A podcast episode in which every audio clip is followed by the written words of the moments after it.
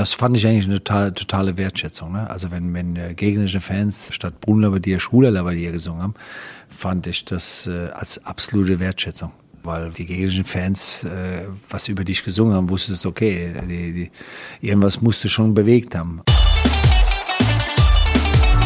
Phrasenmäher, der Fußballpodcast mit Kai Tramann.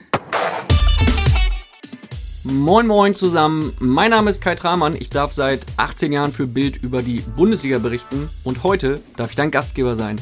Herzlich willkommen im Phrasenmeerland zum zweiten Teil des Gesprächs mit Bruno Labbadia. Der Bruno, der hat uns im ersten Teil ja schon verraten, dass der HSV, zumindest seiner Meinung nach, mit ihm als Trainer niemals abgestiegen wäre. Und diesen ersten Teil, den kannst du dir natürlich nochmal anhören bei iTunes, Spotify, Deezer, Soundcloud oder an deiner Podcast-App. Und dort kannst du den Phrasenmäher auch abonnieren. Dann bekommst du immer eine Nachricht, wenn eine neue Folge für dich fertig ist. Heute erfahren wir im Phrasenmäher viel über die Gedankenwelt von Bruno Labbadia und er erzählt uns einige Anekdoten, die er so vorher noch nie erzählt hat. Unter anderem verrät er uns auch, warum die Basketballlegende Michael R. Jordan dafür gesorgt hat, dass Bruno Labbadia bei ein paar Länderspielen der deutschen Nationalmannschaft nur zuschauen durfte. Heute gibt's auch was zu gewinnen. Und zwar in der Facebook-Gruppe mit dem Namen Phrasenmäher. Dort verlose ich ein Phrasenmäher-T-Shirt unterschrieben von Bruno Labbadia. Wenn du mitmachen möchtest, schau einfach rein bei Facebook in die Gruppe Phrasenmäher. Los geht's jetzt mit einer Frage von Stürmerlegende Toni Polster.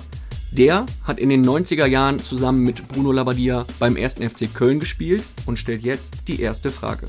Viel Spaß mit Teil 2. Hallo, hier ist der Toni Polster. Liebe Grüße, lieber Bruno.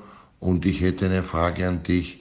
Brauchst du noch immer so lange, um deine Haare zu föhnen nach dem Training?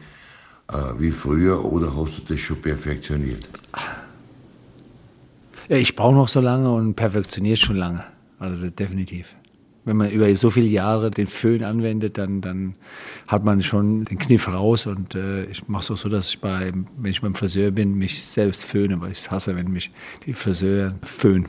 Weil die das nicht können, oder? Weil ich meine eigene Technik habe und weil, weil, weil ich mir das angewöhnt habe. Also ich muss dazu sagen, dass das auch ein besonderer Grund hat, weil ich so war, dass mein Vater uns äh, früher immer, wie ich nenne es mal, geschoren hat. Und zwar, es gibt ja heute die elektrischen äh, Maschinen, aber damals gab es noch die, die man so auch ähm, so wie so eine Zange benutzen musste. Das heißt, hat sie so zusammengekneift und dementsprechend hat man auch ausgesehen. Da hat da mal ein bisschen was abgestanden und äh, wir haben uns immer geschämt, meine, meine Geschwister nicht, wenn wir dann mit einer halben Klatze in die Schule gehen mussten. Also vielleicht ist das der Grund und aber aber das heißt, definitiv habe ich es perfektioniert für mich. Wie lange dauert es dann vom Spiel? Nicht, nicht lange, nicht lange, nicht lange. Also, aber ich muss sagen, was mir auffällt äh, im Vergleich zu, zu meiner Zeit als Spieler, dass Föhns gar nicht mehr so groß genutzt werden. Die Spieler haben andere Techniken drauf, äh, mit äh, Gel, mit äh, was sie, wie sie ihr, ihr Haar stylen. Das ist echt interessant. Das sehe ich aber auch bei meinem Sohn. Ne? Also die, der, der Föhn ist nicht mehr ganz so aktuell. Stehen die Spieler heute länger vorm Spiegel als zu Ihrer Zeit? Es könnte sein, also sagen wir so, wenn ich jetzt meine Person anspreche, zum Beispiel, natürlich gehört eine gewisse Eitelkeit ist für mich zum Beispiel ähm, für mich fast das, das falsche Wort, sondern so eine gewisse Selbstachtung. Es muss jeder für sich selbst entscheiden, was für ihn wichtig ist oder sowas. Ich persönlich zum Beispiel habe, äh, wenn ich, wenn ich gespielt habe oder wenn ich auf dem Trainingsplatz bin, interessiert es mich relativ wenig, wie ich aussehe und ob die Haare abstehen oder, oder aber es ist schon so, dass, dass es Spieler gibt, äh, Friedrich Funkel hat es ja vor kurzem gesagt, dass äh, sie, bevor sie rausgehen, sich nochmal frisieren. Finde ich ja, ist halt so. Also das hat mich persönlich da äh, zu meiner Zeit nicht so interessiert. Ähm, auf der anderen Seite achte ich darauf, wie ich persönlich mich wohlfühle am, am Spielfeldrand. Ne? Und ich habe schon in der vierten Liga auch einen Anzug getragen. Ähm, das war meine Einstellung zu dem Spiel, zu dem besonderen Tag des Spieltages zu tun, dass ich das für mich immer als den besonderen Tag gesehen habe und deswegen auch einen Anzug getragen habe. Ich fühle mich aber auch wohl damit. Also ich finde es klasse, wenn, wenn, wenn Trainer sich in den Trainingsanzug zeigen und da auch sich wohlfühlen. Äh, ich würde mich in, im Trainingsanzug am Spielfeld und am Spieltag nicht wohlfühlen. Das war noch nie so mein Ding. Aber ansonsten, wie gesagt, was, was so der Trainingsplatz betrifft, macht's mich, äh, bin ich sehr, sehr uneitel, was das betrifft. Sie haben den Spitznamen Schöner Bruno, mhm. der schöne Bruno. Wie ja. gefällt Ihnen der Spitzname?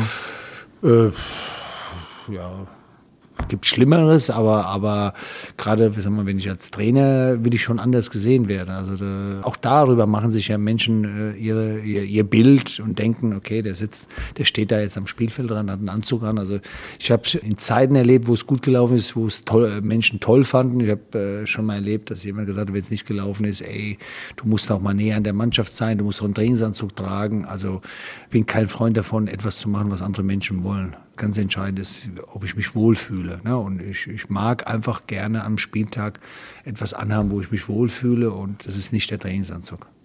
Sie haben mal gesagt, ich habe mich entschieden, wie ich auf Dauer aussehen möchte. Wie wollen Sie genau aussehen?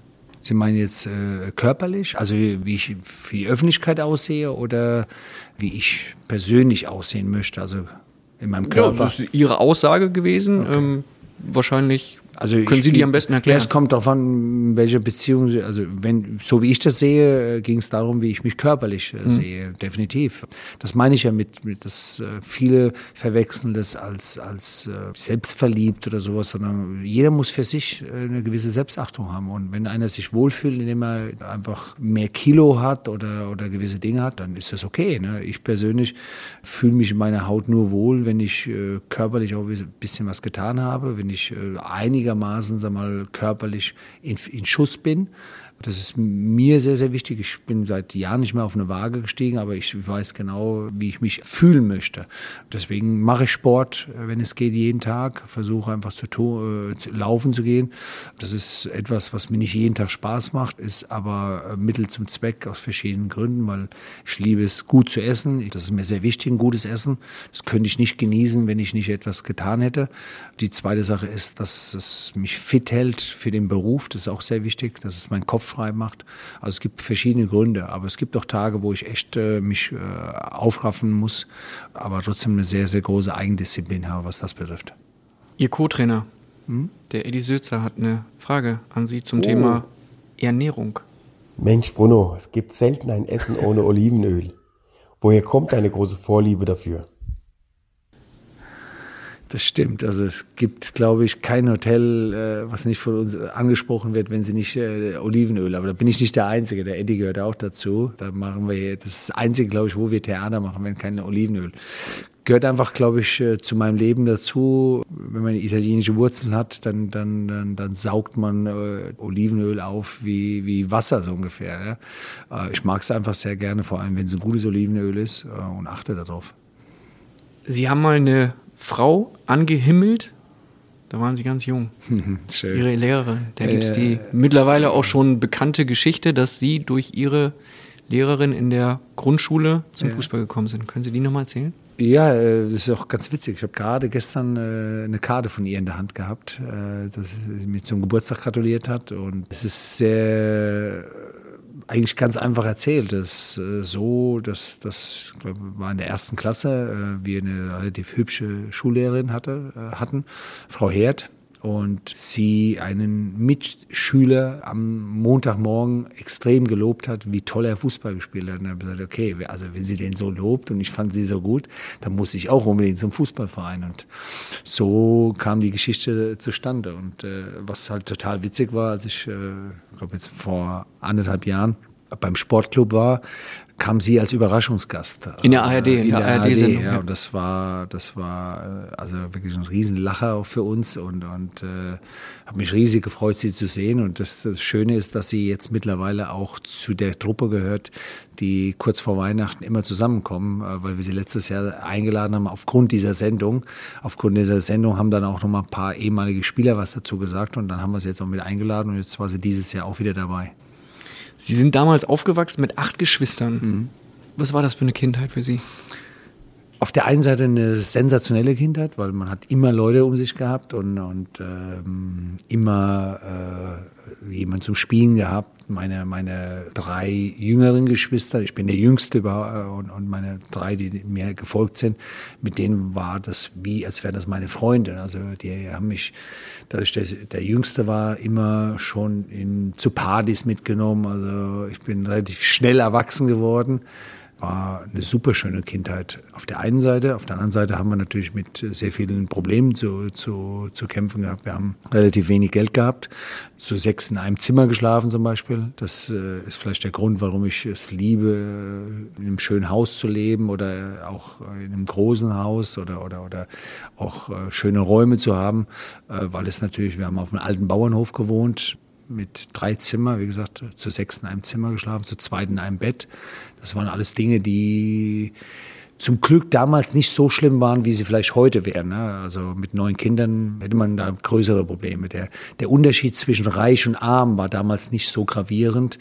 Der Unterschied war der, dass äh, die Familien, die mehr Geld hatten, vielleicht ein Auto gehabt haben und einmal, mehr, äh, einmal im Jahr im Urlaub gefahren sind. Ansonsten war es nicht ganz so gravierend. Deswegen war es nicht ganz so schlimm, aber es war äh, eigenartig, was das betrifft. Aber ansonsten, wenn ich so meine, meinen Jahrgang sehe oder überhaupt die Zeit, die ich groß geworden bin, dann dann behaupte ich mal, dass es eigentlich eine fantastische Zeit war. Also ich behaupte deswegen, weil, weil wir relativ frei noch groß werden konnten. Wir, wir, sind, wir sind, jeder hat schon einiges gehabt, aber auch nicht zu viel.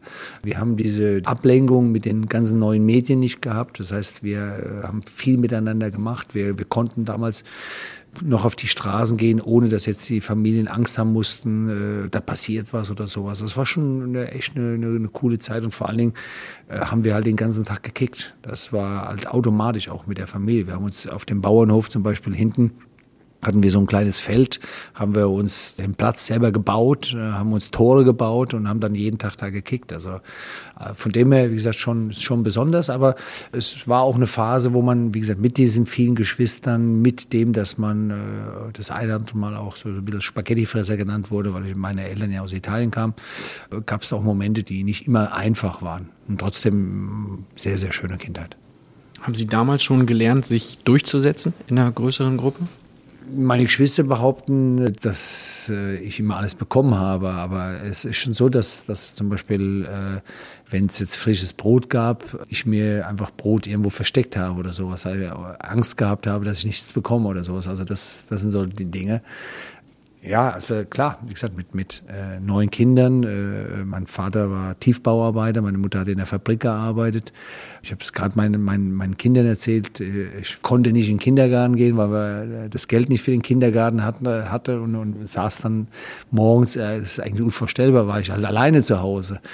Das sind halt alles so Dinge, die, die man sich heute gar nicht vorstellen kann aber einem trotzdem auch ein Stück geprägt haben. Ne? Und trotzdem hat äh, gerade, also bin ich e-, extrem stolz auf meine Eltern gewesen, weil sie als sie in Rente gegangen sind, mit den neuen Kindern zusammen, mit dem wenigen Lohn, den sie gehabt haben, äh, das Haus selbstständig abbezahlt hatten. Also eine Wahnsinnsleistung, äh, wo ich einen wahnsinnigen Respekt davor gehabt habe und, und ähm, ja, das heute noch mehr schätze äh, und weiß, was sie geleistet haben. Entdeckt hat sie dann damals äh, Fritz Walter. Ja, das ist also. Also als Fußballer äh, entdeckt dann. Ja, sag mal so, entdeckt haben hat, also wer mich am meisten gefördert hat, habe ich ja gesagt, das war Georg Linnert.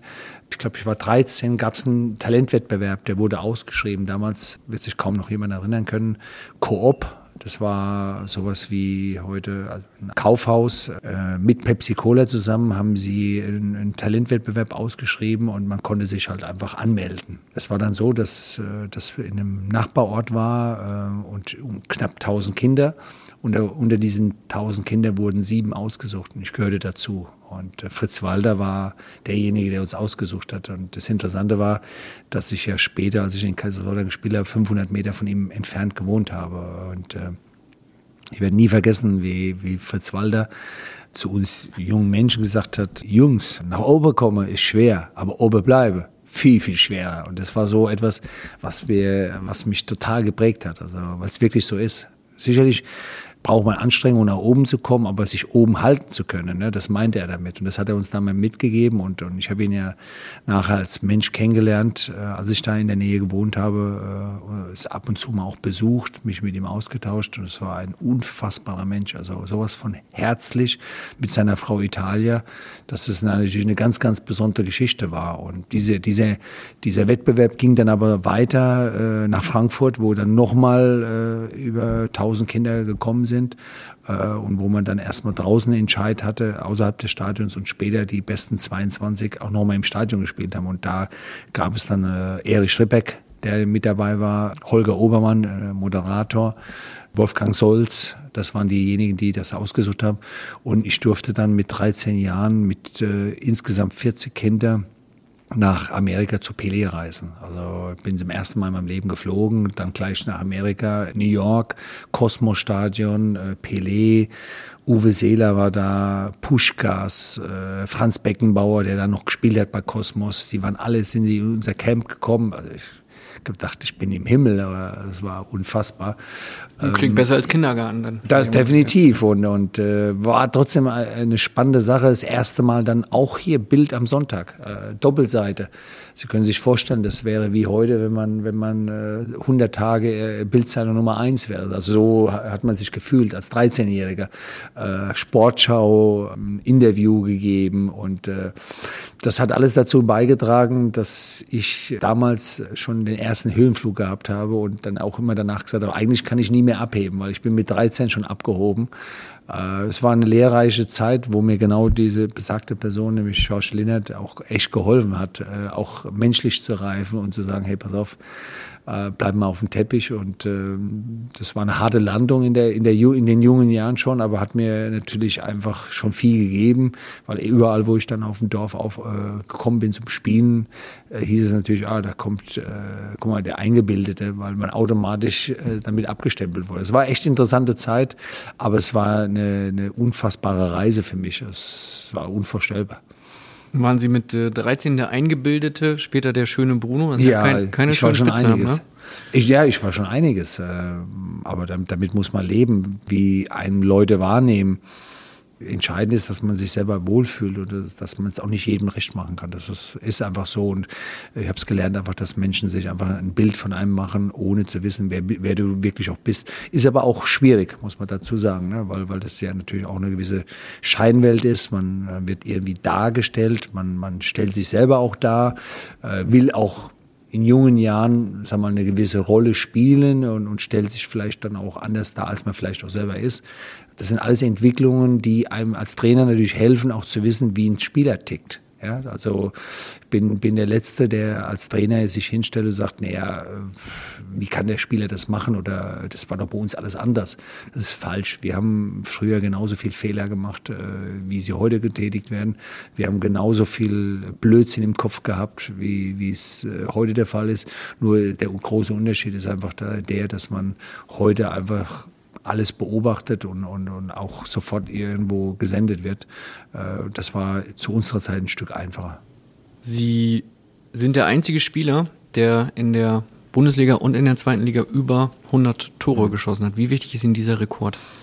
Eigentlich gar nicht wichtig. Also die Tore waren mir wichtig, also weil ich einfach geliebt habe, Tore zu machen. Aber ja, das ist eine nette... War es das Tore schießen dann das oder Tore das bejubelt werden hinterher? Äh, nee, das Tore schießen. Das, das fand ich schon echt. Ich habe immer gesagt gehabt, jedes Tor, selbst wenn ich das aus so einem Meter reinkicke oder einem halben Meter, finde ich geil. Ne? Also wirklich, das, das habe ich immer so empfunden. Ne? Natürlich sind dann, sagen wir, Fallrückzieher und, und bestimmte Tore was Besonderes, aber ich habe das einfach geliebt. Schon als Kind. Ich war ja von Geburt an Nummer 9. Also so blöd es jetzt klingt, aber ich bin das neunte Kind habe immer die Nummer 9 getragen, weil wir ihn vorher gehört haben. Äh, Toni Polster hat damals die Nummer 9. Ich habe mich fast mit ihm geschlagen, aber er wollte sie nicht hergeben. Da musste ich die Nummer 11 tragen. Das hat mich echt ganz schön Überwindung gekostet. Und äh, ich weiß, wenn ich zu einigen Verein gewechselt bin und die Nummer 9 belegt war, dass ich alles probiert habe, um demjenigen äh, die Nummer 9 zu klauen oder zu, äh, ihn zu überreden, dass er sie mir in der neuen Saison überlässt. Also wirklich von Geburt an Nummer 9. Und ich liebe das einfach. Also ich finde es heute noch äh, fantastisch, wenn, wenn, wenn Spieler Tore machen und die bejubeln oder wenn eine Mannschaft miteinander feiert. Das finde ich, ist, das ist einer der wenigen Dinge, die ich, die ich als so sagen wir, ein bisschen vermisse. Ne? Also dieses, dieses Glücksgefühl nochmal so ein Tor zu machen. Das ist nochmal anders. Und könnten sich ja selber einwechseln. Das wird schwer, das könnte ich nicht mithalten. Welches war denn, äh, wenn Sie mal Ihre Augen schließen und nochmal darüber nachdenken, welches war so das schönste Tor, das Sie je geschossen haben? Das Außergewöhnlichste, was aber gar nicht so rüberkam, war, war ein Tor in, in Nürnberg für den HSV. Und zwar hat Manny Kals die Flanke gegeben und ich stand ungefähr im 5-Meter-Raum und der Ball kam so ungefähr auf Kniehöhe und ich habe ihn dann mit der Innenseite über den Spieler praktisch gehoben und habe ihn auf der anderen Seite angenommen und habe ihn reingeschoben. Es war also von der Ausführung eigentlich der Hammer. Äh, damals war ich aber noch nicht so bekannt und das ist, glaube ich, auch nur Zweiter im Tor des Monats geworden. Fand ich äh, vom Technischen und vom Ablauf ein sensationelles Tor. Ich habe, äh, glaube ein paar Mal das Tor des Monats gemacht, also so auf Fallrückziehern so. Sag mal, das Kurioseste war sicherlich dieses äh, Tor, äh, wo ich mehrmals hingefallen bin. Weil, Unabsichtlich, ne? ja, wirklich unabsichtlich. Das äh, Problem war, dass, oder was ist das Problem? Ich bin wirklich immer in Stolpern gekommen, bin immer wieder aufgestanden und die Zuschauer haben schon gelacht die Spieler selber, die Gegenspieler, das war Bayer Leverkusen, haben irgendwie auch nicht hundertprozentig darauf reagiert, so dass ich ein paar Leute haben noch im Fallen immer wieder aussteigen lassen habe und, und äh, das war sicherlich außergewöhnlich deswegen auch, weil das ein Tor war, was für uns in der damaligen Zeit und in der Mannschaft unfassbar wichtig war. Wir waren, äh, wir lagen 2-0 zurück äh, mit einem Mann weniger. Äh, ich, das war der Anschlusstreffer, 2-1 und haben dann in der 90. Minute mit einem Mann weniger das 2-2 gemacht. Und ich glaube, es war Reinhard Stumpf, der mir durch die Beine geschossen hat aus, und, und der Ball ist reingegangen. Also Sie sehen, das ist alles noch im Kopf drin. Ähm, das war deswegen so besonders, weil wir ja um die deutsche Meisterschaft gespielt haben. Bayern München uns verbal total attackiert hat die ganze Zeit. Äh, wir wirklich die absoluten no Nobodies und, und, und ich nenne sie Nackermänner waren, also eigentlich nichts drauf hatten äh, vom, vom Gefühl her. Dieses Unschieden hat uns, sagen wir, nochmal einen Glauben gegeben, dass da noch mehr geht. Und wir sind ja dann auch deutscher Meister geworden. Deswegen war das ein unfassbar wichtiges Tor und sehr kurioses Tor, muss ich sagen. Sie haben für acht Vereine gespielt. Ich muss sie nochmal aufzählen, weil ja. das hat sicherlich nicht mehr jeder so vor Augen oder im Kopf. Darmstadt, HSV, Lautern, Bayern, Köln, Werder, Bielefeld, KSC. Was war für Sie so die wichtigste Station? Werden Sie mir vielleicht nicht glauben, aber ähm, es ist einfach so, dass ich, so blöd es klingt, keine einzige Station missen wollte, weil alles was ganz Besonderes hatte. Kaiserslautern nehme ich am meisten mit, wo einiges in meinem Kopf passiert ist. Und zwar deswegen, dass Sie müssen wissen, wie ich da hingekommen bin. Haben wir um Abstieg gespielt und, und äh, das Jahr darauf auch wieder und äh, sind dann im letzten Spiel in der Liga geblieben und haben dann noch das Pokalfinale gehabt. Und mit dem Pokalfinale, in dem ich dann auch zwei Tore geschossen habe und wir 3-2 gegen Werder gewonnen haben, ging das erste Mal in meinem Kopf, Moment, da geht mehr. Da geht, äh, also dieses, dieses typische Bayern gehen, wo die Leute immer sagen, warum haben die das drin? Habe ich das erste Mal gespürt, hey, du kannst was erreichen. Ne? Also das war so ein Klick im Kopf. Äh, deswegen war das ganz besondere Situation und, und, und Verein.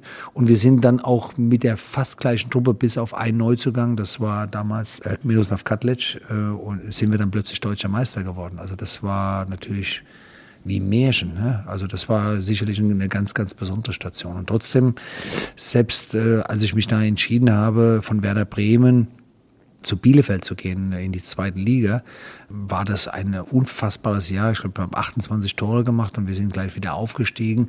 Es war genau das Gefühl, was, was vorhin genannt haben, dass ich immer das Gefühl hatte, ich bin gerade bei dem Größten, was ich, was ich gerade machen kann. Also, äh, und, und das hat mir immer ein gutes Gefühl gegeben. Bleiben wir mal kurz in Kaiserslautern. Wie kam es damals zu diesem berühmten Segenjubel mit äh, Stefan Kunz? Den wir das übrigens später noch mit einer ja, durchaus fiesen Frage hören werden. Das kann ich mir bei ihm gut vorstellen, aber äh, das war eher der Jubel vom Stefan.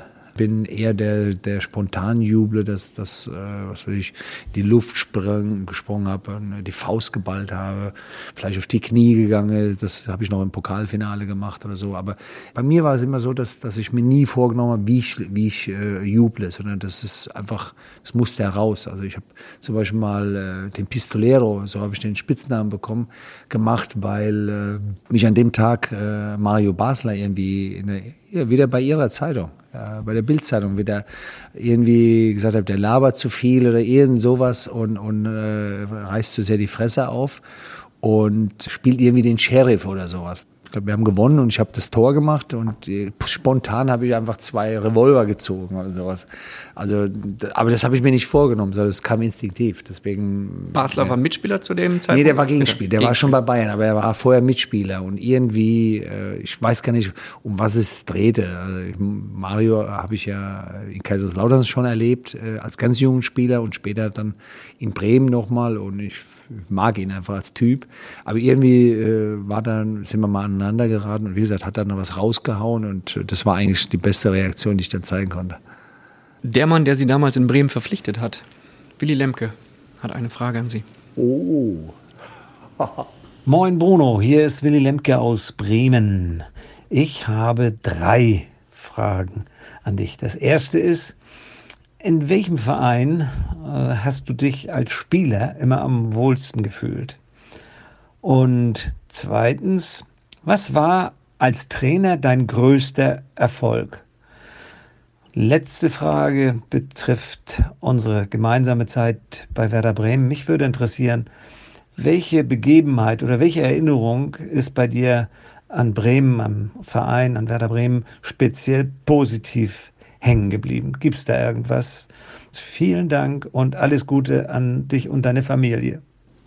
Ja, äh, die erste Frage habe ich im Grunde schon beantwortet, dass jeder Verein mir was ganz Besonderes gegeben hat. Ähm, die zweite Frage, äh, als Trainer wäre eine, eine Sache zu wenig.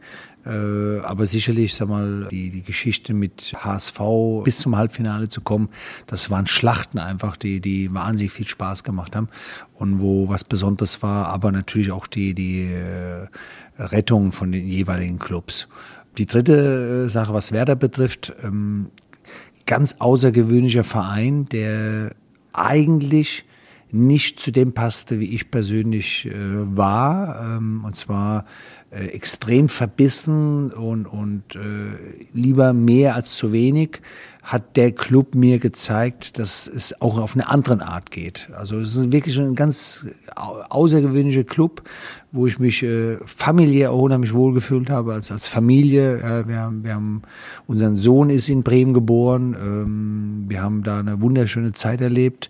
Und ich kam leider nach der äh, Rehagel-Ära, was gar nicht so einfach war. Also Arte Moss hat mich abends noch verpflichtet. Der damalige Trainer. Genau, der hat mich damals noch verpflichtet. An der Theke? Aber, äh, oder wurde er verpflichtet? Den, da, äh, nee, da soll er hab, oft äh, gesessen haben. Das, das weiß ich nicht, weil ich ihn nie kennengelernt habe. Also der, er war mit Willy Lemke derjenige, die mich verpflichtet haben, aber am nächsten Tag war er nicht mehr da. Da war dann plötzlich Dixie Dörner da. Und es war eine, eine, schwierige Kiste. Noch ein glorreicher Trainer aus der Werder-Zeit. Ja, aber ein guter Mensch. Ähm, aber äh, es war natürlich eine schwierige Zeit so nach der Ära. Und trotzdem muss ich sagen, äh, war das rückblickend eine ganz besondere Zeit, weil einfach dieser Verein ein Stück anders tickt. Ja, äh, wirklich sehr familiär auch gelebt wurde von Leuten wie Willi, aber Klaus Liederfischer, äh, nur um einige zu nennen. Es war ja, wie gesagt, was, was Besonderes. Und, und ich finde, gerade jetzt, wenn ich das verfolge, äh, lebt das Werder wieder ganz besonders. Ich äh, das Gefühl, dass die Stimmung extrem gut ist, in, in, auch im Stadion.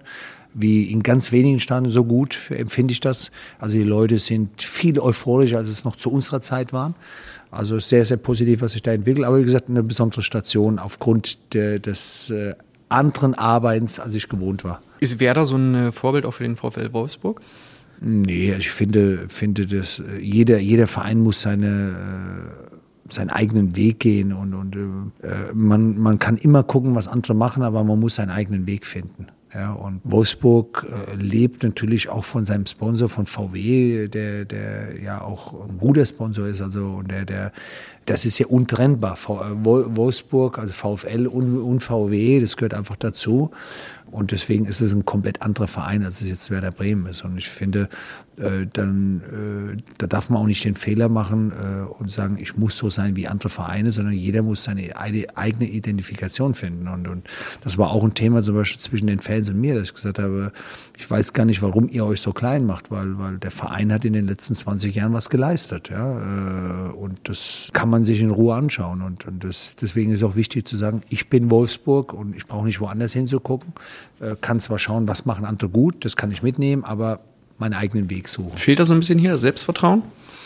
Zumindest als ich gekommen bin, äh, habe ich das Gefühl gehabt, dass so äh, dieses auch Stolz sein auf den Verein, auch, man muss sich nicht verstecken. Äh, das, ist, das ist genauso, was ich vorhin sagte, auch wenn man Spiele verpflichtet. Ich kann auch im Spieler jetzt nicht sagen, pass auf, äh, ihr, ihr lebt jetzt in einer, in einer Großstadt oder sowas. Aber ich kann ihm trotzdem die Vorzüge sagen von Wolfsburg. Von, äh, in Wolfsburg ist es so, dass es für einen jungen Spieler sehr gut zum, zum Fußball arbeiten äh, kommt. Das heißt, du kannst dich unheimlich gut auf, auf rein Fußball konzentrieren. Und äh, das ist nicht der schlechteste Weg. Ja? Äh, sind diese, diese typischen Verlockungen, die du einfach in der Großstadt hast, die kannst du hier nicht haben. Und trotzdem hast du die Möglichkeit, äh, wenn du Lust hast, mal äh, in eine größere Stadt zu gehen, dann fährst du halt nach Berlin oder sowas. Aber man kann hier in Ruhe arbeiten.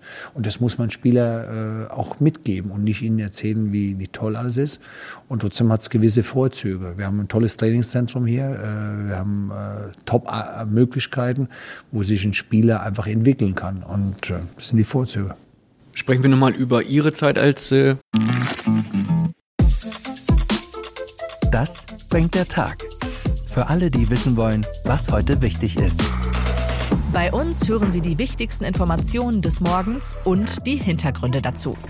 Egal ob der Angriffskrieg auf die Ukraine, die aktuellen Debatten im Bundestag oder Krieg in Israel. Wir sind mit Reportern und Korrespondenten vor Ort. Unseren Nachrichtenpodcast gibt's immer montags bis freitags ab 5 Uhr. Das bringt der Tag ab sofort auf welt.de und überall da, wo es Podcasts gibt.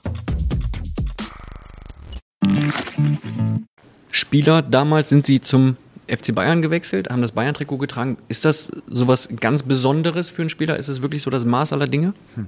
Also auch da werden Sie es vielleicht nicht glauben, aber ich bin auch heute als, Spiel, als Trainer wie auch als Spieler nie jemand gewesen, wo gesagt hat, bei dem Verein will ich unbedingt sein. Sondern es ist ein Moment, der kommen muss, wo ich das Gefühl habe, ey, das ist es das, was ich jetzt gerade will. Als ich damals äh, Bayern München war es so gewesen, dass, dass ich Borussia Dortmund und Bayern München hatte, mit Dortmund schon sehr, sehr weit war und natürlich, als dann Bayern München kam, ich das Gefühl hatte, okay, pff, wann kriegst du die Chance, bei Bayern München zu arbeiten? Äh, und und äh, habe mich dann dafür entschieden. Und äh, das ist natürlich ein, ein, ein, ganz besonderer Verein aufgrund seiner Historie und, und auch damals noch krasser gewesen zum Beispiel, weil, weil kein Verein wie es heute der Fall ist. Heute ist er äh, so in aller Munde war, so unter, unter Beobachtung war wie der FC Bayern. Heute ist es ja so durch unsere neuen Medien, dass im Grunde jeder Bundesligist irgendwo auch Schlagzeilen hat. Damals war es halt so, dass der FC Bayern alles, was da passiert ist, war auch ein Thema in deinem Freundeskreis, in deiner Familie und das, das war ungewohnt. Ja, äh, aber es war trotzdem auch eine riesen Herausforderung und man hat halt einfach gemerkt, welche Wucht dieser Verein hat. Ja, und man hat, man muss auch dazu sagen, dass dieser Verein dann sehr, sehr viel richtig gemacht hat in den, in den Jahren, auch nach, vor allem nach mir, äh, einfach einen Weg nochmal gegangen ist, äh, noch größer zu werden. Das ist schon außergewöhnlich. Würden Sie da gerne mal zurückkehren? Dorthin? Nee, also könnte ich jetzt, das, was ich Ihnen eben sagte, es ist nicht so, dass ich momentan denke, hoffentlich kommt von dem oder dem ein Angebot. Sondern ich, äh, es, es muss der Moment sein und äh, dann etwas kommen, wo ich denke, boah, das ist es. Und wenn es aber das nicht der Fall ist, also ich nicht das Gefühl habe, das ist das Größte, dann lehne ich es auch ab. Und da waren auch äh, schon ein paar Clubs dabei, wo, wo viele sich gefragt haben, also selbst die Verantwortlichen, ey, wieso geht er nicht mal mit uns ins Gespräch oder sowas. Also, Wer war das? Das ist ja etwas, was ich prinzipiell noch nie gemacht habe, dass ich zum Beispiel äh, Vereine nenne, auch äh, wenn, wenn, es nicht zur Zusammenarbeit kommt, könnte man sich ja als Trainer interessant machen, indem man äh, ähm, die Namen nennt oder sowas, damit man noch interessanter wird. Aber das habe ich nie gemacht, also ich, weil ich einfach glaube, dass es unseriös ist, äh, Vereine zu nennen, wo man vielleicht absagt oder, oder wo, man, wo man einfach nicht hingeht. Das, äh, das macht man nicht, weil man dann auch dem neuen Trainer ein Problem bereitet. Das ist das Erste. Äh, weil man vielleicht dann nur die zweite Wahl war. Die, die zweite Sache ist aber vielmehr die, dass das einfach was mit Respekt zu tun hat. Und es kann ja auch sein, dass man irgendwann mal mit dem Club äh, arbeitet. Und, und äh, nehmen wir mal jetzt Wolfsburg, äh, das war ja so ein Ding. Ich war mit dem Verein schon klar und, und dann dann äh, kam aus verschiedenen Gründen, hat dann nochmal kurzfristig äh, umgedacht, äh, obwohl man schon eigentlich klar war. Und dann, dann war das für mich klar, dass, dass ich da auch, obwohl man halb ein Wort gegeben hat, gesagt hat, ähm, klar, macht das. Ja, wenn ihr da sicher seid, dann macht das lieber so. Und es kam nie raus. Ne? Also jetzt kann ich drüber sprechen, weil ich jetzt bei dem Verein bin. Ich finde, das, das, das ist mein, meine Vorgehensweise und äh, damit bin ich immer gut gefahren. Auch wenn es, wie gesagt, äh, publicity-mäßig natürlich besser rüberkommt, weil in der Phase, wo du nicht arbeitest, denken natürlich viele, ach, der kann ja froh sein, wenn er einen Verein hat. Die wissen nicht, dass du vielleicht vier, fünf Clubs abgelehnt hast, wie ich das getan habe vor Wolfsburg. Äh, Haben Sie Werder und Hannover abgelehnt? Das kann ich oder will ich Ihnen nicht beantworten. Okay. Ich wollte gerade sagen, jetzt würde der klassische Satz kommen, ein Dementi klingt anders, aber Sie haben es ja indirekt haben Sie es ja beantwortet. Nein, nein, ich will Ihnen das nicht beantworten. Also ich, ich habe Ihnen gesagt, Dann müssen einige, einige äh, nee, ich habe nein, ich beantworte es ja so. Ich habe einige Vereine abgelehnt. Definitiv. Aber ja, es gibt immer Gründe dann dafür. Aber ich habe Ihnen ja gesagt, ich habe einige Vereine auch abgelehnt, weil ich einfach nicht mehr in den Abstiegskampf wollte. Wie ist äh, diese Phase als arbeitsloser Trainer? Wie sehr leidet man da? Und vor allen Dingen auch, wie bereiten Sie sich äh, vor auf mögliche neue Aufgaben? Studiert man da die anderen Clubs, wo man sagt, so komm, bei denen könnte es bald knallen, da schaue ich schon mal genauer hin? Es kommt immer auf die Phase drauf an. Also äh, die erste Phase bei mir äh, ist so, dass ich äh, mich komplett rausziehe. Also ähm, einfach lebe, ohne zu viel irgendwo aufzutauchen. Ähm, ja, eigentlich in das, in das ich nenne es jetzt mal tatsächliche Leben einzutauchen, nämlich mal mit Freunden zu treffen, auf Geburtstage zu gehen, mit meiner Familie was zu machen, aber vor allen Dingen einfach mich mal frei zu fühlen. Ja, also blöd es jetzt klingt, frei zu fühlen, sollte man sich immer im Leben, aber dann einfach ohne Zwänge. Ja, und und äh, das ist so die erste Phase. Die, die zweite Phase, wenn ich, wenn ich das Gefühl habe, ich bin erholt, äh, ist dann immer so, dass ich dann mir Gedanken mache, was äh, möchte ich für mich mitnehmen in der Zeit. Ne? Ähm, das sind verschiedene Ansätze. Ich war bei China war so ein Thema, was ich unbedingt äh, besuchen wollte, weil ich wissen wollte, ähm, wie ist es da? Ich war in Amerika, zehn Tage bei LA Galaxy, weil ich wissen wollte, wie, wie funktioniert Amerika. Ich habe England-Touren gemacht, ich habe Italien-Touren gemacht. Äh, bei der letzten Auszeit habe ich mir drei verschiedene äh, Trainingsanlagen angeguckt. Äh, ich habe RB Leipzig, äh, RB Salzburg und Tottenham mir angeschaut, weil ich wissen wollte, was passiert da Neues.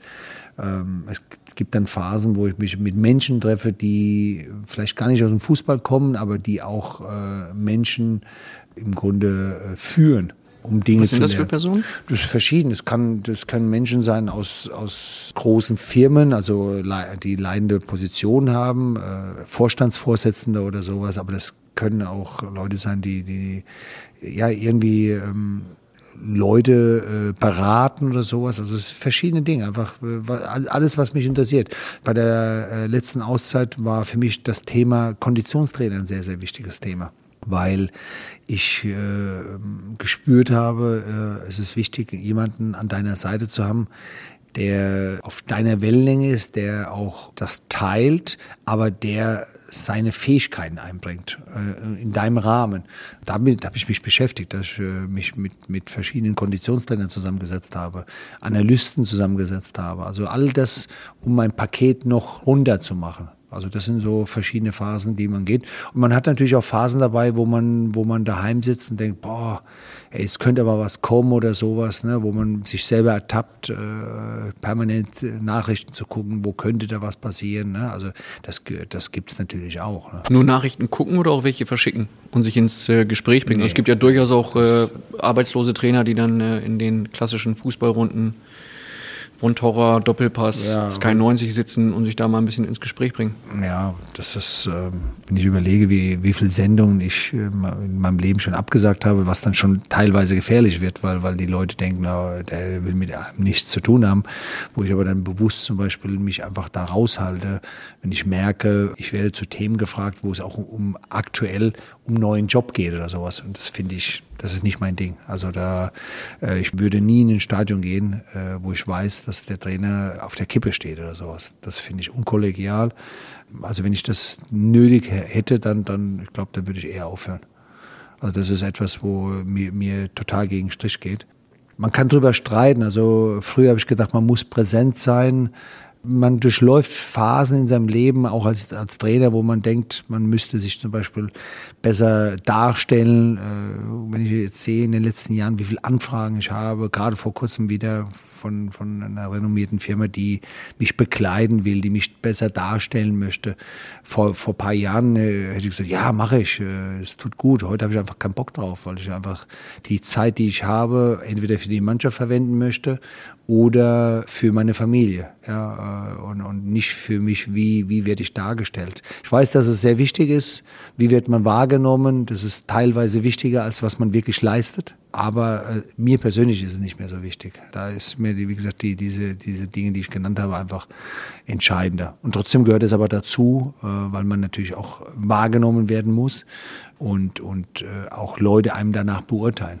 Was halten Sie von äh, Social Media? Also sowohl für Ja, sich als auch ja für, die, für die Spieler? Ja, das ist ja genau der Punkt. Bei den Spielern gehört es dazu. äh, Das muss jeder für sich beantworten. Also beim Trainer persönlich finde ich es jetzt nicht unbedingt seriös. Äh, Also wenn ich mir vorstelle, ich müsste jetzt permanent auf Instagram Fotos posten. äh, Ich wüsste gar nicht, wo ich die Zeit hernehmen sollte. Und ich hätte auch nicht die Muse dazu. Paul Dardai macht das zum Beispiel. Der ist bei Twitter unterwegs. Ja, gu- gut, aber wenn ein Paul äh, ist ja auch nebenberuflich Schiedsrichter. Äh, Platzwart ist er leider nicht. Das habe ich beim letzten Spiel gemerkt, aber er ist ja nebenberuflich auch Schiedsrichter.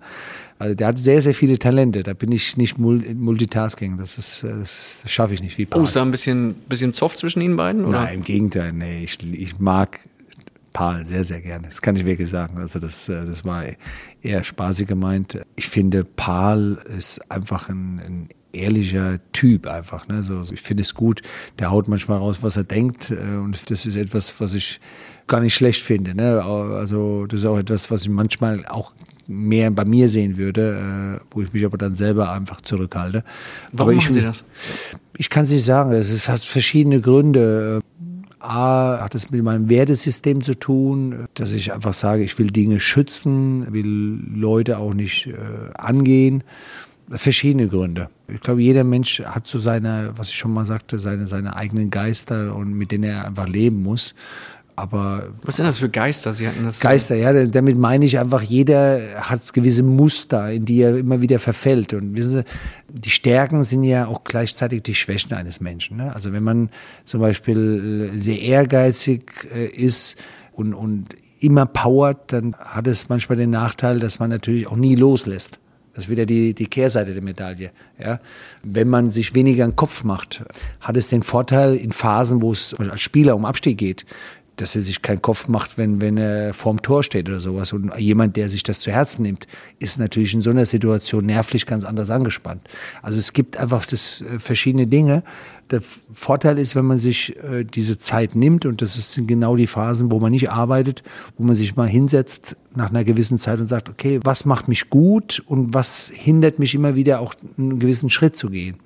Und wenn man das weiß, kann man so ein Stück mit äh, besser umgehen, versucht sich dann auch zu resetten immer wieder, wenn man in diese Phase reinkommt. Oder man hat Menschen um sich, die auch wissen, wie du tickst. Ja, und dir dann auch da helfen. Das sind so Dinge, die, die ich Geister nenne, die ich aber, wie gesagt, nicht als, als böse sehe, sondern einfach äh, zu wissen, wo sind deine Stärken, wo sind deine Schwächen, ist, äh, gehört zum Trainerjob äh, definitiv dazu. Sie denken dann zu viel nach, oder? Ja, ich, ich denke sehr viel nach. Das äh, ist schon so, so ein Punkt, der in gewissen Bereichen vorteilhaft ist, aber natürlich auch in Phasen, wo auch nicht immer gefragt ist, weil, weil sich das natürlich auch teilweise leer macht. Also vor kurzem äh, etwas, eine Publikation gelesen, wo es auch um dieses tatsächliche Denken geht, ja, dass, dass das sehr, sehr anstrengend ist, dass es 95 Prozent aus dem Unterbewusstsein gedacht wird. Und dieses tatsächliche Denken aber für den Trainer sehr, sehr wichtig ist, aber natürlich auch sehr, sehr anstrengend ist. Ja, und das empfinde ich auch so. Und deswegen habe ich für mich auch so ein paar Mechanismen gefunden, wo ich einfach sage, äh, wie schaffe ich es, dass ich dann trotzdem nicht leer werde oder so, äh, durch dieses äh, Denken. Aber auf der anderen Seite ähm, hat es mich auch so weit gebracht, dass ich viele Situationen meistern kann, die sehr, sehr kompliziert sind. Also nehmen wir mal gerade die Abschiedskämpfe wieder, ja, wo ich dann weiß, was habe ich dann zu tun oder sowas. Ne? Das ist dann auch gut. Sie haben, um nochmal auf Ihre Karriere als Spieler zurückzukommen, zweimal für Deutschland gespielt, insgesamt nur 21 Minuten. Zweimal wurden Sie eingewechselt. Wissen Sie doch, in welchen Partien das war? Ich war bei einigen Partien dabei, aber ähm, ich glaube, es müsste in Uruguay gewesen sein. 92, 92 bei und es war dann nochmal 93, glaube ich, in Belgien, wo ich sogar ein Tor vorbereite. Was Oder 94, später? 95? 95, Entschuldigung, 95. 95. Als ich bei Bayern München, äh, bei 1. FC Köln war, bin ich wieder eingeladen worden und habe das 1-1, glaube ich, vorbereitet von Freddy Bobic, der hat das Tor gemacht. Woran liegt das, dass Sie nicht so oft. Äh, war es Berti Vogts alleine?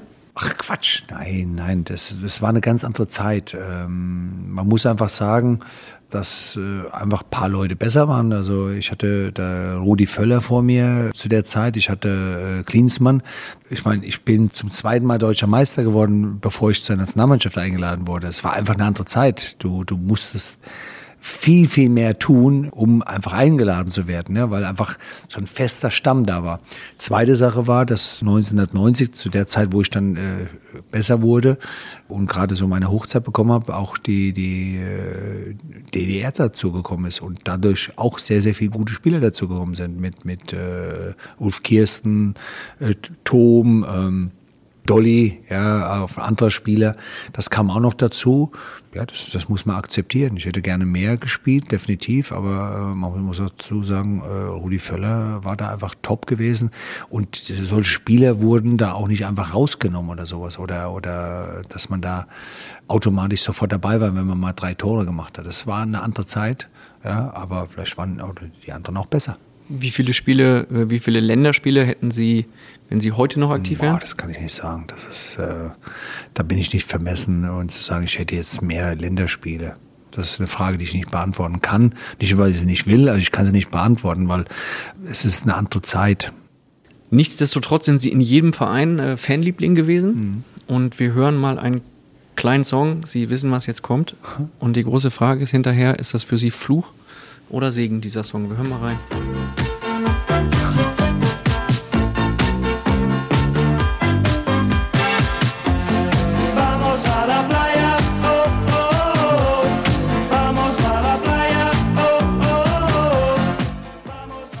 Sie gemocht haben, haben äh, gesungen Bruno Labbadia. Ja. Die, die sie nicht gemocht haben, haben das mal ein bisschen abgewandelt.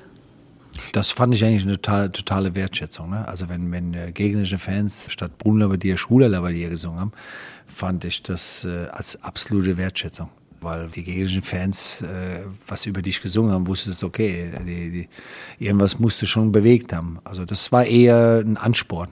Äh, also sehr, sehr positiv gesehen. Es gibt bei uns bei Bild die Geschichte, dass der Kollege Matthias Brügelmann sie mal gefragt hat nach einem Spiel und sich gewundert hat und hat gesagt, Herr Labadia, warum feiern die sie eigentlich so? Ja.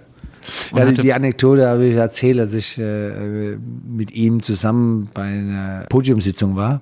Es war so, dass Matthias ein sehr junger Reporter war bei Werder Bremen und es war mein erstes Auswärtsspiel beim KSC und ich habe äh, das, äh, ich glaube, das 1-1 gemacht oder das 1-0. Und die Fans sangen dann halt äh, Schwuler Labadier. Nur Matthias kam mal nach dem Spiel und sagte, ey, das ist ja sensationell. Ne? Also sogar die gälischen Fans feiern dich.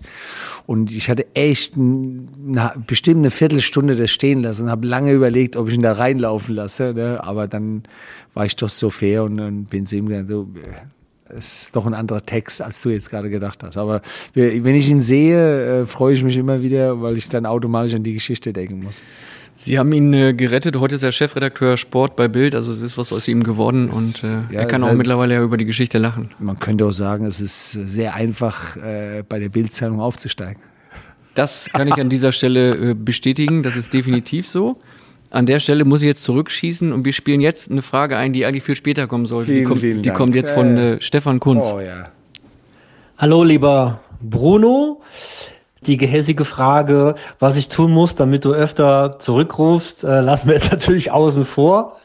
Damit du dann anschließend auch eine schöne Geschichte erzählen kannst, möchte ich dich gerne fragen, ob du die Klamotten, die dir damals bei unserem Ausflug ähm, nach Mallorca oder Gran Canaria, äh, die dir jemand aus dem Zimmer geklaut hat, ob du die wiedergefunden hast. Du hast es ja mal kurzfristig, einen Tag später, auf einem äh, Mofa gesehen.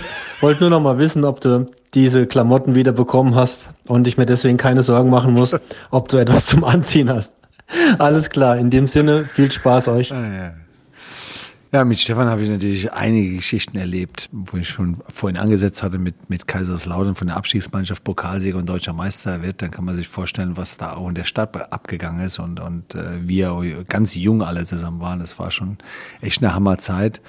Und äh, was er damit meinte, war, wir hatten nach dem Pokalsieg sind wir nach Mallorca. Das muss man sich mal vorstellen, als Bundesligist gerade Pokalsieger und, und du gehst damals Calaradiada. War nicht Ballermann, sondern Calaradiada. Und Markus Kranz hatte nicht genug Sachen dabei und irgendwann war er plötzlich verschwunden, äh, war drei Tage nicht zu sehen und meine Klamotten waren weg. Und er fuhr dann irgendwann am nächsten Tag, fuhr plötzlich einer auf dem Mover an uns vorbei und ich habe nur die Klamotten erkannt und es war dann Markus. Zu der Frage, ob ich sie bekommen habe, ich habe sie ihm dann gelassen. Das heißt, Sie waren damals mit der Mannschaft äh, gut unterwegs? Wir waren äh, auf der Rolle, wie Sie selber sagen. Auf der Rolle, ja, keine Frage. Also damals äh, konnte man das ohne ständig äh, automatisch in ein Video von sich zu sehen. Damals muss man dazu sagen, war es ein großes Anliegen von allen Reportern, jungen Reportern, äh, auch unbedingt freitagsabends äh, auf dem Betzenberg äh, kommentieren zu können oder eine Reportage zu machen, äh, weil es damals noch Usus war, dass man äh, automatisch auch mit den jungen Journalisten, ich kann mich da an äh, Christian Springer noch erinnern, äh, René Hiepen waren so die Zeiten ne? und äh, die wollten dann halt auch alle mit dabei sein, weil halt äh, nach dem Spiel, was meistens gewonnen wurde in der Phase, äh, wir halt echt auf die Rolle gegangen sind. Also sprich, äh, wir haben es damals die Zappelhalle genannt, das war eine Diskothek in, in, im, im Mischgebiet und äh, morgens um fünf hat dann der Bäcker aufgemacht. Das war ja meistens freitagsabends. Äh, bevor wir dann zum Training gegangen sind, sind wir halt in der Bäckerei gesessen mit Journalisten, mit Fernsehmoderatoren und, und das ging damals noch. Aber es war schon echt eine, eine entspannte Zeit. Ich glaube, ähm, dass es auch die Journalisten sehr, sehr geschätzt haben.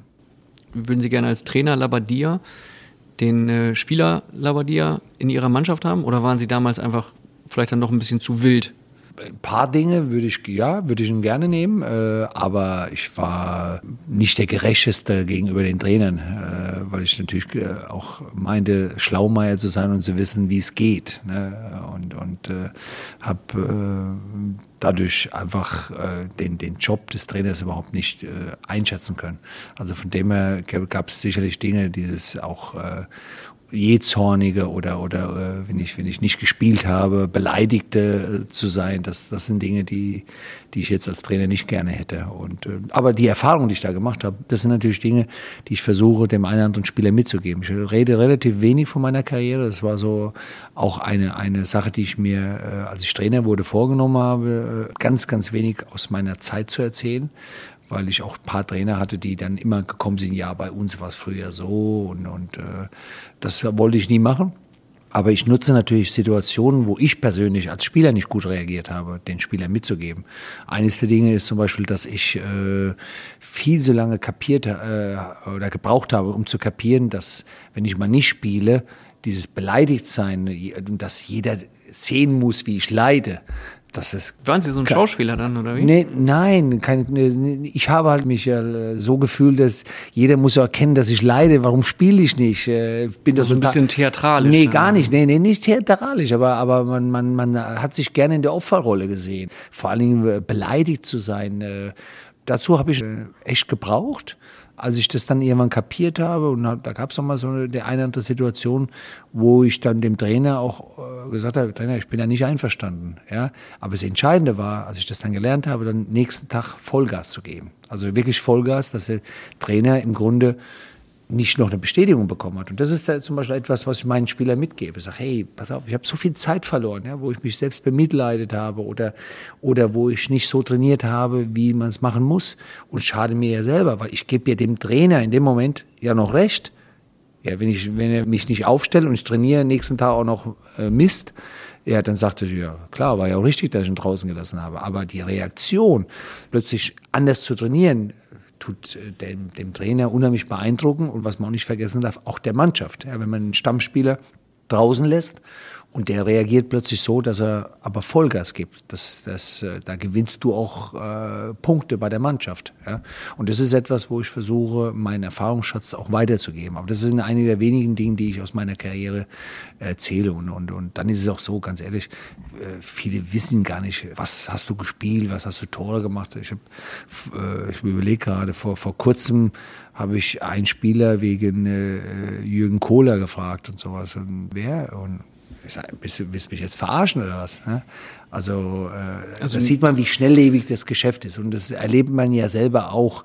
Das ist, glaube ich, auch noch ein großer Unterschied zu der damaligen Zeit. Wir, wir werden alle so befeuert von, der, von dem tagtäglichen, was wir an Informationen bekommen, dass wir ja teilweise selber nicht wissen, wer einem Jahr zum Beispiel Torschützenkönig oder Fußballer des Jahres war. Das wusstest du vorher, früher immer. Ja, und da mache ich gar keinen mehr einen Vorwurf. Einfach die Schnelllebigkeit ist da, die, die aber nicht immer schön ist, äh, die uns, äh, sag mal, immer das schneller gehen lässt, aber auch vergessen lässt, äh, dass es einfach äh, gute Sachen gab, äh, weil es einfach zu schnelllebig ist. Man kann es kaum noch aufnehmen. Ich habe eine Frage für Sie von Ihrem Sportdirektor, von Marcel Schäfer. Okay. Ja, hallo Bruno, hier ist Marcel. Uns beide verbindet ja eine große Affinität zum amerikanischen Basketball. Und erzähl doch mal, wie dein absolutes Highlight, als du ein Live-Spiel gesehen hast, was das so für Auswirkungen bzw. Konsequenzen hatte. Boah, die Drecksau. Hab ich noch nie erzählt. Hab ich noch nie erzählt. Die Drecksau. Ja, ja, weil er, das sieht man mal, man darf nicht alles erzählen. Ich würde mal sagen, das hat mich drei Länderspiele gekostet. Und zwar waren wir, das muss 92 gewesen sein, auf einer US-Reise. Das war mein zwei, meine zweite Länderspielreise, nachdem ich in Uruguay gespielt habe. Müsste sogar 93 gewesen, 93, vor der WM in Amerika. Und äh, jedenfalls haben wir damals Hotels gehabt, wo wir so ein, wie so einen Wohnraum zusammen gehabt haben und äh, es lief dann halt äh, das Basketballfinale. Damals Chicago Bulls mit Michael Jordan gegen Phoenix Suns äh, Charles Barkley. Das war natürlich. Und wir waren so im Fieber, dass wir dann auch noch ausgerechnet in Chicago gespielt haben. Äh, und dann haben wir natürlich im DFB gesagt, wie können wir zu dem Spiel? Das haben wir dann irgendwie auch geschafft über den ich weiß es nicht, ob es über den Schwarzmarkt war, egal. Wir haben jedenfalls Karten be bekommen, aber wir haben nicht zusammengesessen, sondern wir haben verteilt im ganzen Stadion gesessen. Wer war da alles dabei? Also ja, die ganzen Nationalspieler. Äh, Lothar hatte, hatte irgendwie ein Jubiläumsspiel, also da komme ich aber gleich noch dazu und, und alle Größen zu dem damaligen Zeitpunkt. Und ich sah, saß jedenfalls mit Kalla Flipsen, der auch Neuling war, saß ich halt auf dem Platz und wir hatten vereinbart, ich glaube, so war es um 10 Uhr zurückzufahren, nur es lief die Verlängerung. Und die Verlängerung, wenn man Basketball erlebt hat, wo äh, fünf Minuten gefühlt eine halbe Stunde waren, weil alles gewischt wurde, weil wieder unterbrochen wurde. Und Carla Flipsen sagte nur, ja, wir müssen runter. Ich sage, willst mir jetzt verscheißern? Wir, wir können nie im Leben runter. Das wird niemand erfahren. Das ist das Finale. Und, und die werden ja sicherlich warten. Ja. Clou war, dass wir runterkamen und natürlich der Bus weg war. Und wir Ewigkeiten brauchten, bis wir, bis wir ähm, etwas bekamen. Also Taxi haben wir nicht bekommen und jedenfalls, wir waren bestimmt anderthalb Stunden später im Hotel, wo auch noch ein Bankettessen war, also ein Essen war und Standing Ovation, wie wir beide natürlich eingetroffen sind. Ich dann zu, zu Berdi Vogts gegangen bin und gesagt, äh, Trainer, tut mir leid, ähm, aber ich habe nicht gedacht, dass wir fahren.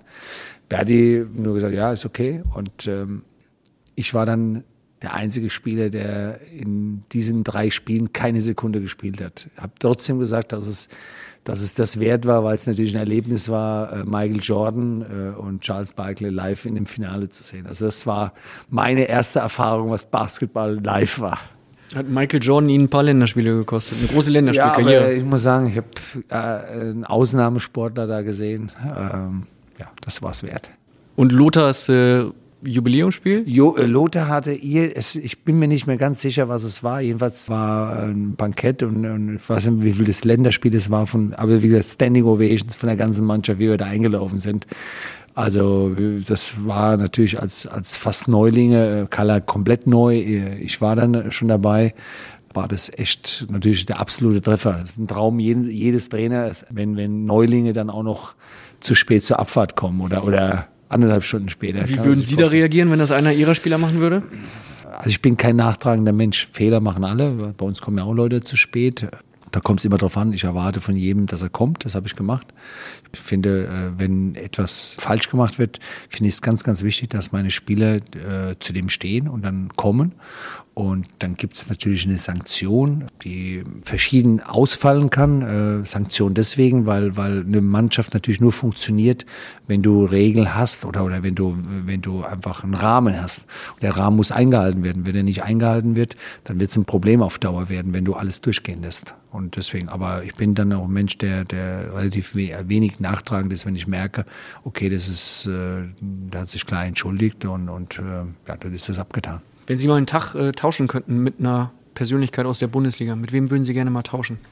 Aus der Bundesliga? Also im Fußball nur oder? Komplett offen. Komplett offen. Bleiben wir mal beim ja, Fußball. Fußball bin ich natürlich schon ewig. Also da wüsste ich jetzt gar nicht, ich, mit wem ich da groß tauschen sollte. Mal so also, ein Tag Uli Hoeneß sein beispielsweise? Mh, nee, also da. Nee, also ich muss sagen, im Fußball hätte ich jetzt keinen groß, wo ich jetzt tauschen wollte. Ja, da bin ich schon gerne auf meiner eigenen Haut. Sagen wir, wenn ich mit jemandem tauschen könnte, dann gibt es zwei Dinge. Also ich glaube aber, das erste würde mich noch mehr, weil es halt diese Leidenschaft, ich würde gerne gut singen können und ich bin ein schrecklicher Sänger. Sagen wir so ein Konzert zu geben, da voll aus mir, aus mir rauszugehen, da würde ich gerne mit einem tauschen. Also das, das wäre das. Schauspieler finde ich auch cool, aber, aber das Problem ist einfach, wenn man mal verfolgt hat, wie, wie lange du für eine Szene dann ist es nicht so emotional wie zum Beispiel ein Sänger. Also ich finde, wenn jemand gut singen kann und da Menschen mitnehmen kann, hätte ich mal Bock, einmal in der Haut zu sein. Ist das auch der Grund, äh, weshalb Sie dann The Voice äh, so gerne schauen, die Sendung? Ja, ist ja nicht nur die. Ich habe, äh, weiß gar nicht, wie die, die Sendung, ich komme gerade nicht auf den Namen, weil die jetzt neu war, wo der Song äh, neu interpretiert wurde von, von anderen Menschen. Auch eine tolle Sendung. Sing meinen mein Song. Ja, ich glaub, ich, auf Vox. Nee, Sing mein Song ist, ist anders. Ich glaube, es heißt anders. Aber ich bin mit. Nee, ist auf Pro 7 da läuft der. Und das Sing My Song kenne ich auch, aber das ist nochmal eine andere Sendung. Und die ist auch total witzig. Aber ähm, ja, ich, ich mag einfach, äh, wenn Menschen singen können. Ich mag Menschen, ich bewundere jeder, der, der ein Instrument spielen kann. Also Singen Sie heimlich dann? Nee. Also das will man nicht hören. Also ich, oh, Sie machen es. Nee, also ich bin so schlecht, dass, dass es echt peinlich ist, also dass ich eigentlich weiß, dass es nicht geht.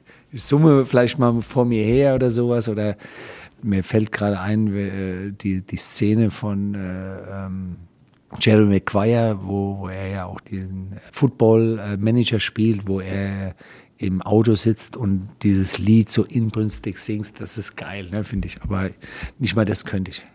Wenn Sie was an der Bundesliga verändern könnten, was würden Sie gerne ändern? Hm. Ich würde gerne den Videoschiri abschaffen, aber das liegt nicht in meiner Macht. Ja, das ist, das ist natürlich, äh, da gibt es einen Zwiespalt, ne, was Video, prinzipiell ist es gerechter, muss man ganz klar sagen weil natürlich viele Dinge nochmal echt kontrolliert werden können. Und auf der anderen Seite ähm, ist es natürlich so, dass äh, ein Stück Emotion trotzdem liegen bleiben, ne? weil, weil man, du freust dich und, und, du musst aber aufpassen, kann ich. Ich sehe ja auch viele Leute, die, die freuen sich gerade und gucken aber als erstes auf den Linienrichter und, und das, aber gut, es, ich glaube, da, da gibt es kein gesundes Maß, was das betrifft. Ähm, was würde ich verändern? Ich würde nicht zu viel verändern.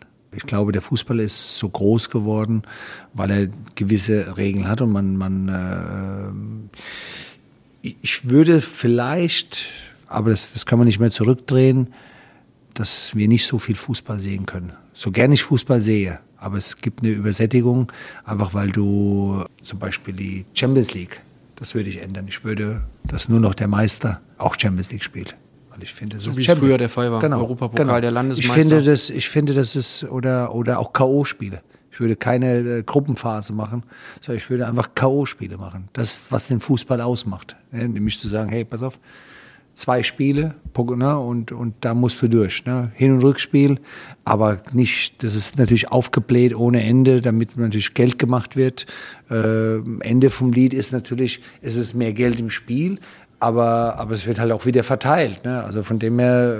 Ja, Würden Sie da auf Gehalt verzichten, wenn Sie jetzt sagen könnten, Mensch, ich kann meinen Beitrag dazu leisten, dann. Äh also äh, ist natürlich immer leicht reden, ne? weil, man, weil man jetzt schon Geld verdient hat. Also äh, ich meine, jeder, jeder würde das Geld mitnehmen, was er mitnehmen kann oder sowas. Aber ich würde schon, also kein Problem haben, wenn, wenn dadurch weniger verdienen würde ist ja klar, wir verdienen ja deswegen so viel, weil es die Fernsehgelder gibt, weil weil das, das Produkt äh, Fußball extrem vermarktet wird. Ist ja keine Frage. Das ist ja das, genau dieses zwei Seiten der Medaille. Äh, auf der einen Seite sind wir durch das Fernsehen, durch die Medien, sind wir unfassbar äh, groß geworden. Also ohne das wäre es gar nicht gegangen. Auf der anderen Seite müssen wir einen Preis dafür bezahlen. Preis ist, dass wir äh, einen zerfledderten äh, Spieltag haben, dass, dass äh, wir verschiedene Anstoßzeiten haben, dass wir natürlich auch jeder Schritt teilweise verfolgt wird oder so. Ist ja klar, dafür müssen wir einen Preis haben. Dafür sind wir nicht, verdienen wir sehr, sehr viel Geld. Ja, wir können das Rad nicht mehr zurückdrehen. Aber wie gesagt, mir, mich stört das, dass es nichts mehr Besonderes ist. Geht mir selber so, dass bei der Champions League ich mir auch mittlerweile aussuche, ja, was gucke ich mir noch an, ja, weil es einfach zu viele Spiele sind und ich, ich selber gucke ja schon viele Spiele, ja, aber das finde ich ein bisschen schade. Würden Sie das in der Bundesliga auch wieder ein bisschen zurückschrauben wollen, also dass es da nicht so viele Anstoßzeiten gibt dann, sondern nur ja, aber wir, wir, uns, wir, wir, können ja nicht äh, mehr Geld haben wollen und, und dann äh, irgendwo muss sich das, das Ganze ja viel, nur funktionieren, wenn Sie da verzichten würden, ja, ja, die Vereine aber, verzichten würden. Also ich würde es machen, äh, aber das ist natürlich ähm, auf, auf der einen Seite jetzt auch naiv, weil es nicht gehen würde. Also wir können das Rad ja nicht mehr zurückdrehen. Aber für mich ist, ist ein Spieltag in Deutschland zum Beispiel freitagsabends gewesen und Samstag. Das sind die zwei Spieltage, die ich gesehen habe. Ja, die, die ich als ganz besonders gesehen habe. Sonntags ist in Deutschland äh, für mich nie ein Spieltag gewesen. Ist in Italien zum Beispiel ganz anders, äh, auch in England ein Teil, aber bei uns halt. Ne? Und, und ähm, ja, das, ich fand es gut, aber ich kann ja das Rad nicht mehr zurückdrehen. Deswegen muss man das akzeptieren, aber, aber trotzdem kann ich meine Meinung dazu haben. Und meine Meinung ist einfach, wie gesagt, ich würde die Wettbewerbe definitiv so machen, dass es einfach mehr um den Sport geht, mehr um, um K.O. Ich glaube, das würde viele, viele Leute anziehen. Bin ich bei Ihnen. Ich kann auch nicht hupen an der Stelle, weil das sehr ehrlich rüberkommt und ich Ihnen das einmal so komplett ja. glaube. Herr Labadia, ich mag mich äh, bedanken für zwei schöne Folgen Phrasenmäher und habe eine Bitte noch an Sie. Und zwar müssten Sie dem nächsten Gast, den ich jetzt aktuell noch nicht kenne, ähm, der hier im Phrasenmäher zu Gast sein wird, eine Frage stellen. Mhm. Sie können die auch alternativ nachreichen, wenn Ihnen das ja, lieber ist? Nee, ich würde, dadurch, dass ich die Person äh, natürlich nicht kenne, äh, muss ich mir überlegen, was zu jeder Person passt. Und da fällt mir eigentlich ein, wolltest du, wollten Sie schon immer das machen, was Sie gerade tun? War das Ihr, Ihr kind, Kindheitstraum? Also ich kann von mir behaupten, dass es schon immer mein Traum war, Spieler zu sein, also Fußballspieler. Und, und äh, ich durfte den Traum leben. Und Trainer in Wolfsburg? Trainer war dann der, der, der zweitbeste Job, den ich Wolfsburg gab es damals noch nicht in der Form, ne? Äh, also ich, glaube, ich glaube noch nicht. Also äh, doch, in der Zeit, wo ich, wo ich groß geworden bin, gab es das noch nicht. Definitiv. Ne. Bruno Labbadia, ich danke Ihnen für zwei schöne Phrasenmäher-Folgen. Es hat großen Spaß gemacht. Haben Sie noch irgendwas, was Sie loswerden möchten zum Abschluss? Nee, mir, mir hat es auch Spaß gemacht. Ich bin selber gespannt, äh, wie sich das äh, anhört. Ich habe äh, das noch nie gemacht, äh, in so eine lange Zeit zu, so zu sprechen und, und bin, wie gesagt, sehr, sehr gespannt, wie sich das anhört, wenn ich mir das selber anhöre. Aber ansonsten hat es sehr, sehr viel Spaß gemacht, einfach über Themen zu sprechen, über die man nicht jeden Tag sprechen kann. Und äh, ja, es ist schön, einfach mal Dinge loswerden zu können, die, die außerhalb äh, des normalen Alltags im Fußball ist. Und deswegen, wie gesagt, war es echt sehr, sehr spaßig hier.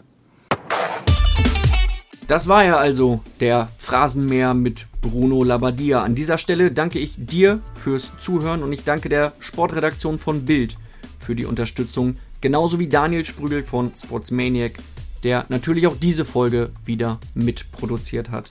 Wir hören uns hier bald wieder im Phrasenmeerland. Bis dahin kann ich dir die Facebook-Gruppe mit dem Namen Phrasenmeer empfehlen, denn dort diskutieren wir munter über die Folgen, über die Bundesliga, über die schönste Nebensache der Welt, König Fußball. Bis dahin,